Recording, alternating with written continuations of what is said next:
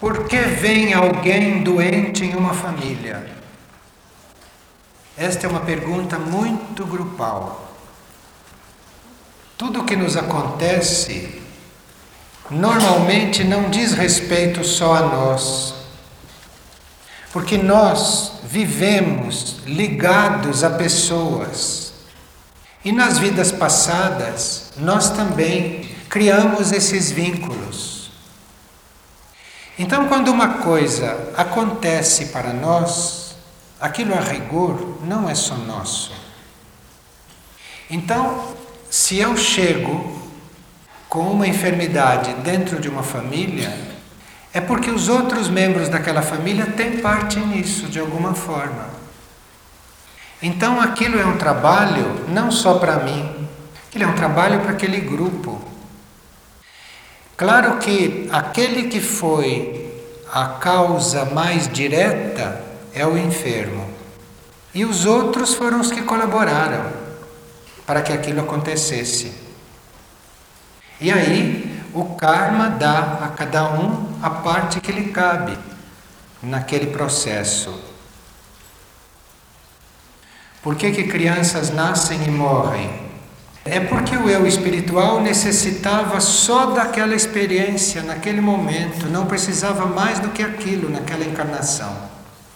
E uma criança às vezes não consegue perdurar porque aquilo era uma prova não só para ela, mas uma prova também para os coligados.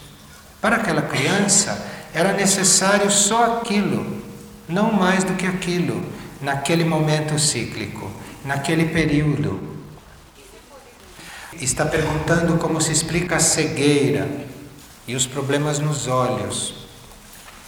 Do ponto de vista das encarnações passadas, do ponto de vista das vidas passadas, a cegueira é uma consequência de eu ter me recusado a ver a minha realidade espiritual e de eu ter me recusado a ver qual era o meu caminho que estava mostrado tão claramente. Então, aí, quando esta recusa é muito insistente, e quando eu por várias vidas me recuso a ver aquilo que está tão evidente, mandado, então aí eu entro numa encarnação de cegueira. E quando vem esta encarnação de cegueira, ela me abre muitas portas. Porque aí é a oportunidade que eu tenho de me dispersar menos. Cego eu fico menos hipnotizado pelas coisas visíveis e eu fico mais aberto para começar a ver as coisas interiores. Depende de como eu uso uma cegueira. Permita, e a doação de córnea, qual seria o resultado do receptor e do doador? Todo movimento que um indivíduo faz de doação é um movimento de grande repercussão interior, de grande repercussão interna. E cada um deve fazer isso depois de ter muito consultado o seu próprio íntimo, o seu próprio ser interior. Isso porque quando você extirpa um órgão de alguém desencarnado, que ainda não está totalmente fora do corpo físico, a gente está totalmente fora do corpo físico depois de várias horas, até de 12 horas, alguns até de 3 dias, dependendo do grau de apego que o indivíduo tinha às coisas da terra. Então, você extirpar um órgão enquanto a consciência ainda está presente, isto é uma experiência que pode ter repercussões subjetivas no indivíduo desencarnado e que pode produzir algumas sensações. Mas se isto for na vontade do eu espiritual do indivíduo, para ele equilibrar alguma coisa gravíssima que ele possa ter tido numa vida passada, aquela sensação que ele tem durante esse processo da doação do órgão, esse processo terá todas as ajudas necessárias para que seja o mais insensível possível. Mas isto não deve convencer ninguém de nada, não é? Porque pode muito bem ser que um tenha cegado tantas pessoas e uma certa altura queira doar os olhos, né? Para ajudar a equilibrar tudo aquilo. E a gente não pode julgar ninguém, a gente não pode entrar no mérito. O importante é a pessoa agir com consciência.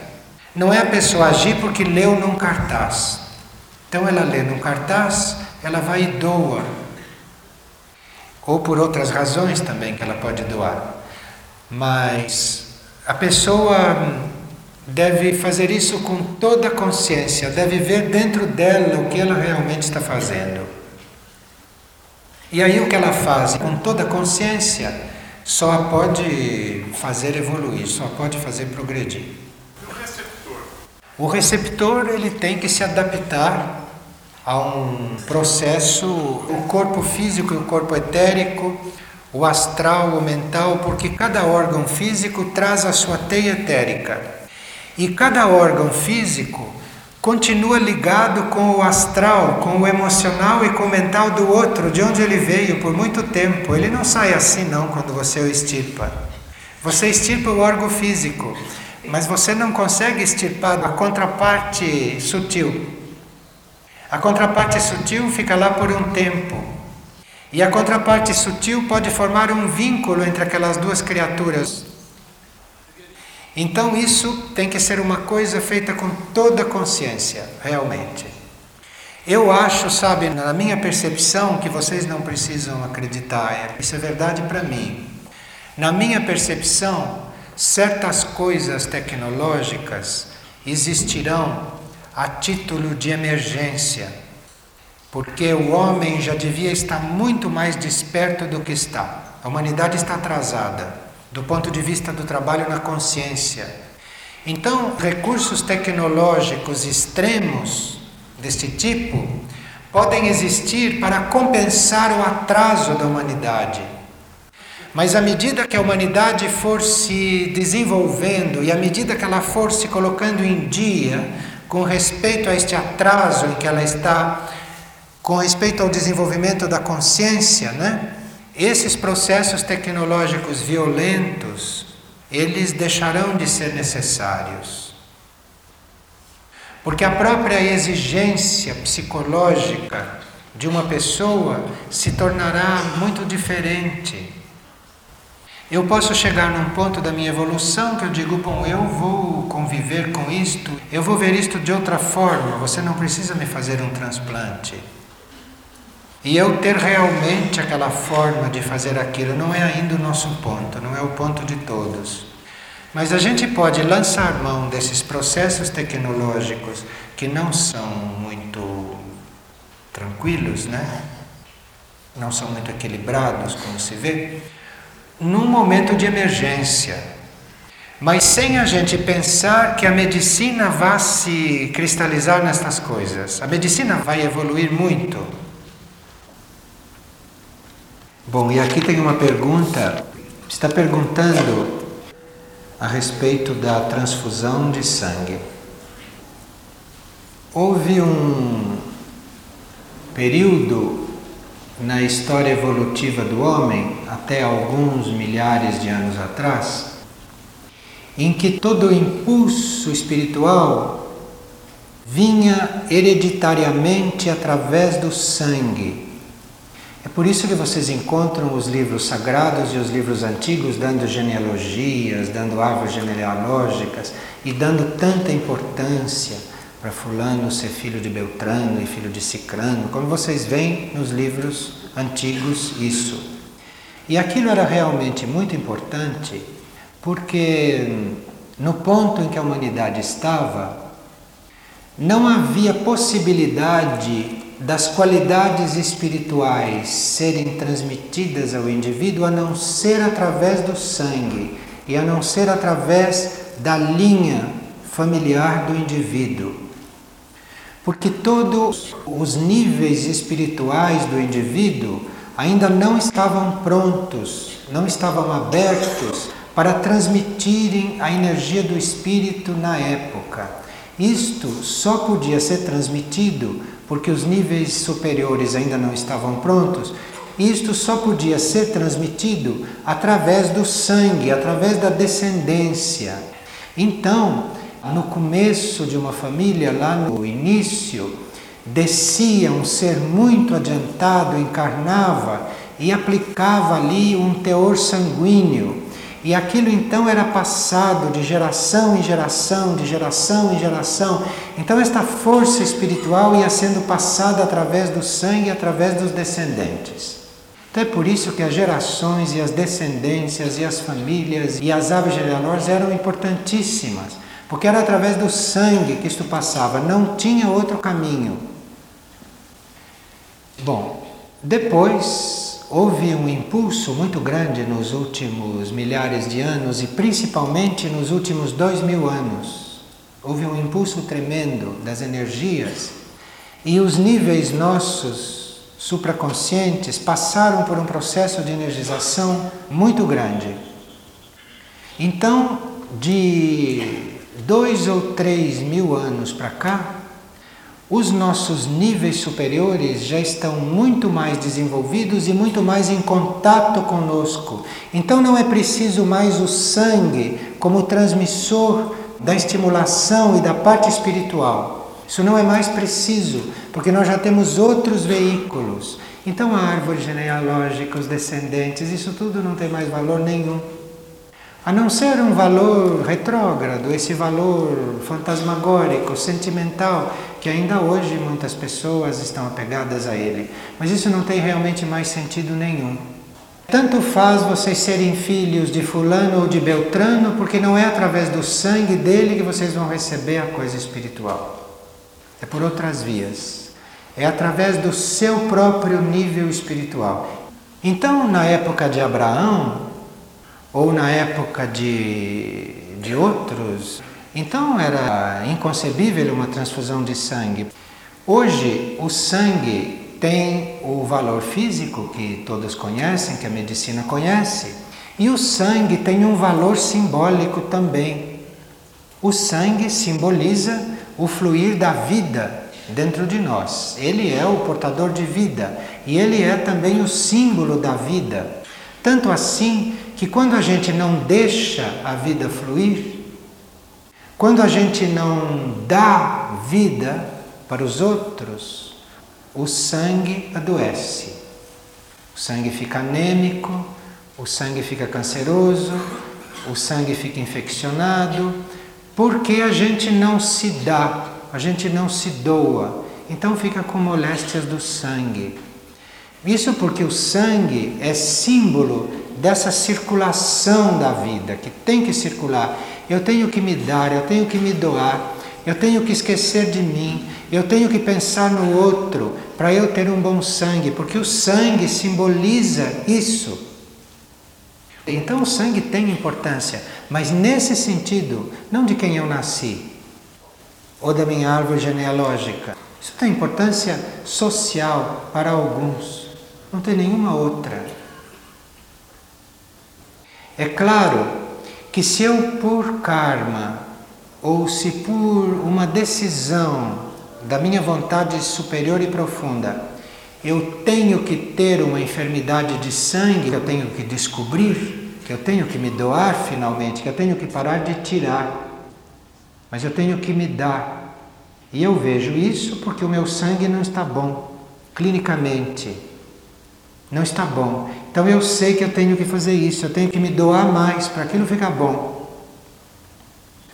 Eu conheci casos de indivíduos que nos primeiros dias da encarnação fizeram uma transfusão de sangue geral.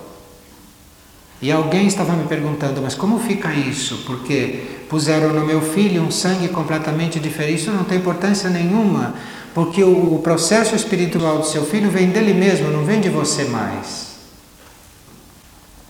Então, o sangue tem muito valor, tem um valor simbólico, simboliza a vida, né? tem todo esse valor que nós sabemos, mas ele não é mais o transmissor do espírito.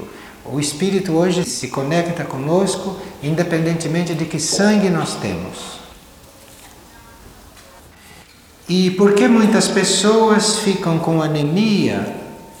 Porque param de comer carne. As pessoas ficam com anemia porque elas estão em corpos físicos que nas encarnações passadas se condicionaram demais à proteína animal. Então o corpo veio muito condicionado à proteína animal. que não é necessária para o corpo mais, mas para alguns corpos muito condicionados ela é necessária ainda. Então essas pessoas cujo corpo físico ainda necessita da proteína animal por ter sido condicionado demais no passado, então estas pessoas têm que buscar um balanceamento, têm que buscar um substitutivo da proteína animal gradualmente e estudando as reações do corpo e terem uma amorosa paciência com aquele corpo que elas mesmo no passado condicionaram assim. Mas o corpo, apesar de lento, ele é muito flexível, ele é muito adaptável. Então, quando você faz a mudança na sua consciência, mais cedo ou mais tarde, o corpo vai aceitando e o corpo vai se adaptando. Então, tem que haver uma inteligente mudança e há pessoas que já fizeram este processo em vidas passadas e que cortam imediatamente com a carne e não acontece nada no corpo, o corpo se amolda imediatamente. Essas eram pessoas que já tinham começado esse trabalho antes. E como a gente não sabe o que começou e o que não começou, porque a gente não tem a memória das vidas passadas quando se quer, então a gente precisa tentar com toda a consciência para ver até que ponto pode chegar e qual é o ponto de balanceamento, ou até que ponto precisa ir substituindo a proteína que vem através da carne dos animais assassinados pela proteína que vem através dos ovos, dos laticínios, que não é ainda mais animal assassinado, mas é ainda proteína animal. E que com o tempo também vai sendo deixada à medida que a consciência superior vai se implantando. E aqui se pergunta por que, que alimentar-se de vegetais, isso não é considerado matar o reino vegetal, se isso não é considerado a mesma coisa, no que, que difere de cortar o vegetal e um animal? O animal já tem uma consciência de que ele está sendo assassinado. Porque o animal tem uma mente embrionária que já está começando a ser formada e que já está entendendo isso. E o vegetal ainda não tem esta possibilidade. O vegetal, quando ele é cortado, se ele é cortado com uma atitude amorosa e com a atitude correta, ele não tem a mesma percepção do animal. Ele entra naquela lei do serviço e ele então se doa, e no ele se doar completamente, a vida se libera dele. E há vegetais que pedem para ser colhidos, e outros que pedem para não ser colhidos ainda, ou para não ser colhidos nunca. E o homem, quando vai tocar o vegetal, o homem tem no seu potencial a ser desenvolvido a possibilidade de compreender isso. Todo homem tem isso. O homem tem no seu potencial essa sensibilidade superior a ser desenvolvida para ele saber se um vegetal quer ou não ser cortado, se é ou não o momento dele ser cortado. Porque ele alimentar o homem é uma das funções dele, não todas, uma delas. Então tem vegetais que já estão no ponto de se transformar alimentos. E nisso está a evolução dele. E tem outros vegetais que ainda não estão nesse ponto, que precisa esperar mais um pouco. E tem outros que têm que cumprir o seu ciclo até ele cair e apodrecer sem ser tocado. E isto é uma responsabilidade do ser humano. Desenvolver o seu potencial existente de saber isso, saber como tratar os outros reinos. E se sabe quando um vegetal é para ser cortado ou não. Mas para isso, o caminho é a gente com toda a consciência ir rejeitando a sensibilidade pessoal, esta sensibilidade do não me toques, que eu não gosto, que eu não quero, que me ofende. Isto é a sensibilidade inferior E é na medida que a gente rejeita esse tipo de sensibilidade, é que a gente vai adquirindo a sensibilidade superior, que é essa. Não é aquilo que me desgosta ou aquilo que me desagrada. Isso é a sensibilidade inferior. E enquanto a gente estiver nisso, a gente não desenvolve a mesma sensibilidade num outro nível. É aquela capacidade de sentir exatamente o que o outro está precisando, mas não só o outro humano, o vegetal também, e o animal também, e o mineral também. Então você pode cortar uma folha de couve, ou você pode cortar uma bananeira para comer as bananas, e aquilo ser um motivo de desenvolvimento para a vida vegetal que está ali dentro e que, para dar o seu próximo passo, necessita se sacrificar para o desenvolvimento do reino humano. Mas depois vocês vão encontrar também aquele pé de couve que deve ficar ali para os pássaros, e aquele que deve ficar ali para as formigas, e aquele que deve ficar ali para os outros parasitas, e aquele que deve morrer de velho, porque ele tem um outro processo. Mas isso você só vai saber quando você rejeitar essa sensibilidade do dia a dia, do eu quero, do eu não quero, do eu gosto, do eu não gosto, do que eu prefiro, do que eu decido. Enquanto você estiver nessa sensibilidade, a outra não emerge. O seu potencial sensível fica reprimido. E à medida que você controla essa sensibilidade infantil, é à medida que você controla isso que a outra vai emergindo. Então você lá no seu jardim, você sabe qual é a flor para ser colhida, para ir lá para o vaso levar alegria para casa ou uma mensagem para o outro, e qual é a flor que deve morrer no pé. E isso ninguém pode ensinar para você. E se você tem uma horta, como é que você convive evolutivamente com o que dá ali? Então você vai conviver com os reinos. Isso também ninguém pode te ensinar. Você vai perceber quando você rejeitar a tua sensibilidade humana, essa que todo mundo dá tanto valor a ela. Porque esta outra é um grau além dessa a qual a gente dá muito valor. Como a gente saber se a medicina e se a psicologia está trabalhando com a vontade superior quando trabalha comigo? A gente percebe pelo resultado, no princípio. Porque à medida que a gente for ficando livre dos condicionamentos humanos, é porque o trabalho está sendo bem feito. É à medida que você for se libertando do seu estágio humano que você vai se sentindo cada vez mais livre disso tudo que é a vida humana e que você vai se sentindo mais aberto para um outro estágio supra-humano, é que você vê que esse trabalho está sendo bem feito. E que o trabalho está dimensionado por aquele ponto de consciência que você está procurando. Veja, essas coisas parecem muito complicadas, mas não são não. Essas coisas são muito simples. E a gente percebe assim, sem menos esperar. Não se aprende na escola, nada disso. É fazendo o processo que a coisa vai acontecendo. Eu nunca me esquecerei da primeira vez que eu compreendi um sonho que eu tinha tido. Quando eu comecei a fazer o trabalho com sonhos, eu sempre contava os sonhos para uma pessoa que sabia de sonhos, que entendia de sonhos.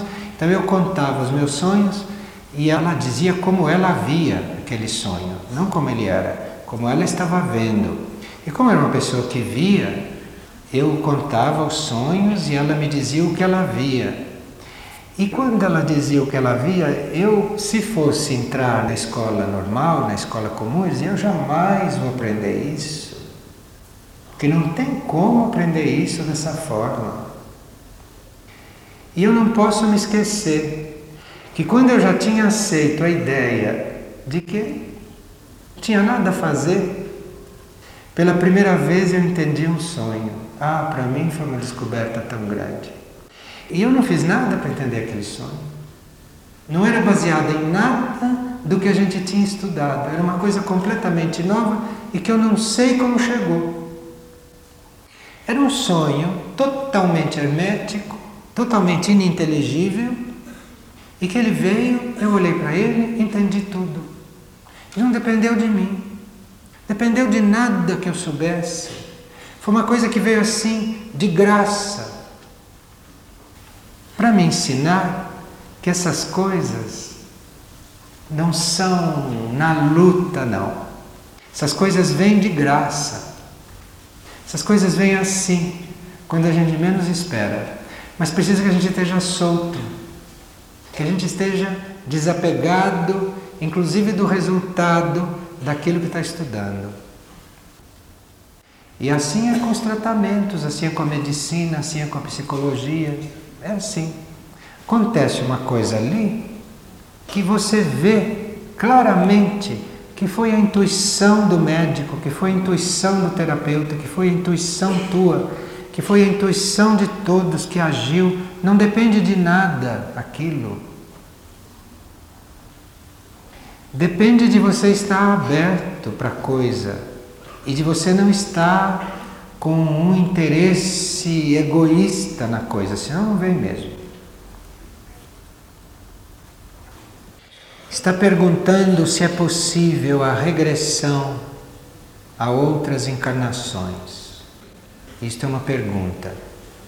E a outra é como podemos identificar se a regressão está sendo real ou se é produto da nossa imaginação. Essas técnicas de regressão estão sendo usadas num estado de emergência e numa hora de emergência. Espiritualmente, do ponto de vista evolutivo superior, a notícia sobre uma vida passada é dada pelo eu espiritual do indivíduo quando aquilo é necessário para o desenvolvimento do indivíduo e não quando a gente procura saber. Quando a gente vai fazer uma regressão, ali pode acontecer de tudo e a gente não tem meio nenhum de saber se aquilo é autêntico ou se não é. Não existe meios, a não ser um meio tipicamente intuitivo. Mas não existe nenhuma forma de se julgar o que está acontecendo numa regressão. Muitas pessoas têm se libertado de núcleos traumatizantes através de regressões, sem dúvida nenhuma.